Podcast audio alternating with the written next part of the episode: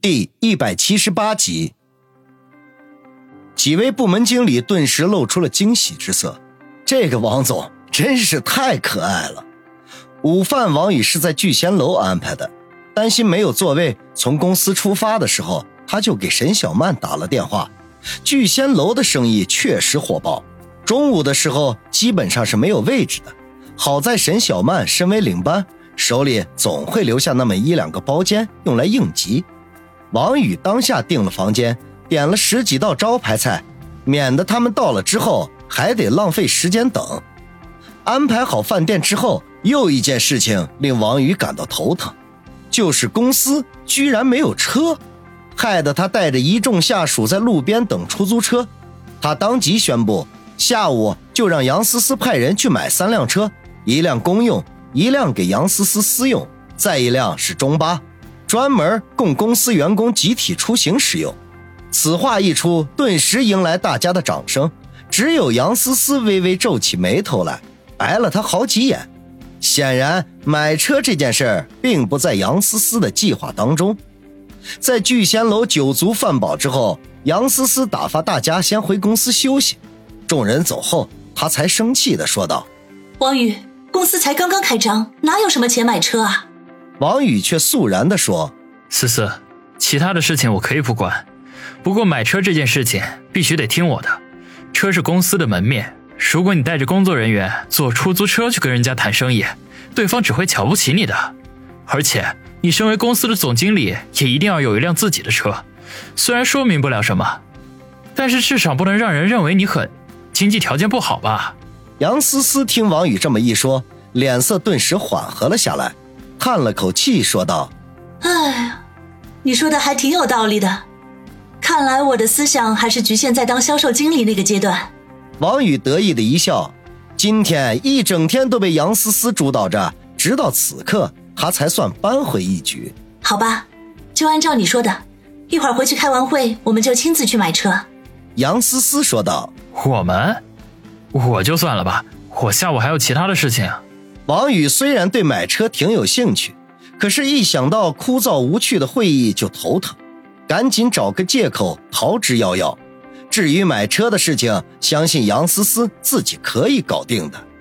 杨思思岂能看不穿王宇的心思？不过知道他的性格不羁，很难让他安静下来开会。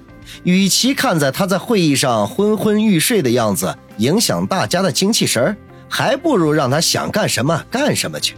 当下无奈的说道：“好吧，有事儿你就去忙吧。下午我先去把公司的车买回来，我个人的等过几天有空了，你再陪我去买吧。”好，王宇高兴的点头说道。两人打车回到公司楼下，王宇没有跟着上楼，直接取了自己的破捷达，开始逍遥自在的的哥生涯了。一下午无事，直到晚上。他接王鑫放学的时候，才接到杨思思打来的电话，语气里仍旧充满着疲惫不堪。杨思思告诉他，收购方案已经拟定完毕，明天他将会亲自去鸿运商谈，让他耐心等待消息即可。另外，公司的车辆已经购买，一辆奥迪 A4L，一辆豪华中巴，司机是临时从办公室里调派的，等招聘到司机之后再调换回去。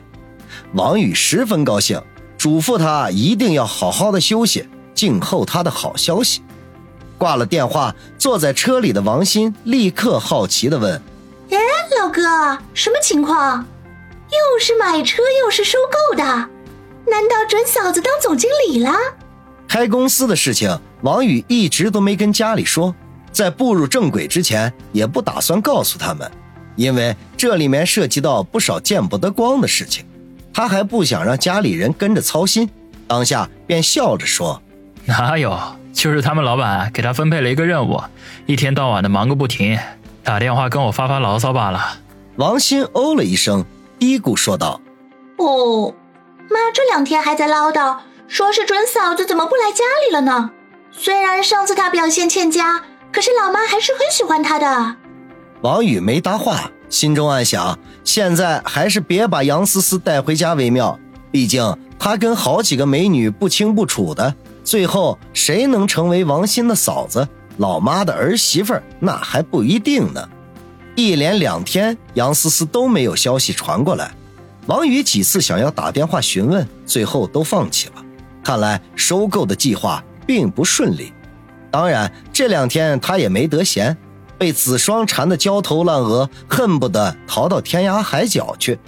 不过最后还是打消了这个念头，因为子双说了，他姚叔叔本领大着呢，除非逃到火星上去，否则他早晚会被抓回来的。王宇欲哭无泪，只恨自己命苦，遇上了这么一个难缠的小魔女。第三天傍晚的时候，他正开着车在大街上闲逛，一个他意想不到的电话打了进来，竟然是苏辛迪的电话。他打电话干什么？难道是想把那两万块钱吃回来？王宇想起苏辛迪出院的时候，他本来打算将多出的两万块钱返还给他，结果他说什么都不要，最后无奈之下只好约定找时间大吃一顿，把钱花掉。虽然当时是这么约定的，可是王宇很快就忘到了脑后。对于富家女来说，两万块钱根本就不会放在眼里，而且苏辛迪虽然嚣张。但绝对不是一个小气的人。他一面猜测着苏辛迪来电话的目的，一面将电话接通，平静无波的喂了一声。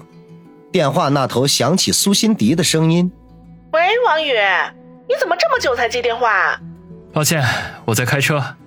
你知道的，我是个的哥。”王宇说道。“听起来怎么酸溜溜的？没有人瞧不起的哥呀。”苏辛迪笑着说道：“王宇干笑两声，不置可否。喂，你晚饭吃了没？”见王宇没有说话，苏辛迪便主动的说道：“还没有，等接了我妹妹一起回去吃。”王宇如实回答：“那还记得我们之前的约定吗？”苏辛迪迟疑地说：“当然记得，那两万块钱啊，我还一直揣在兜里呢。”王宇信口胡诌。其实钱他早就存起来了。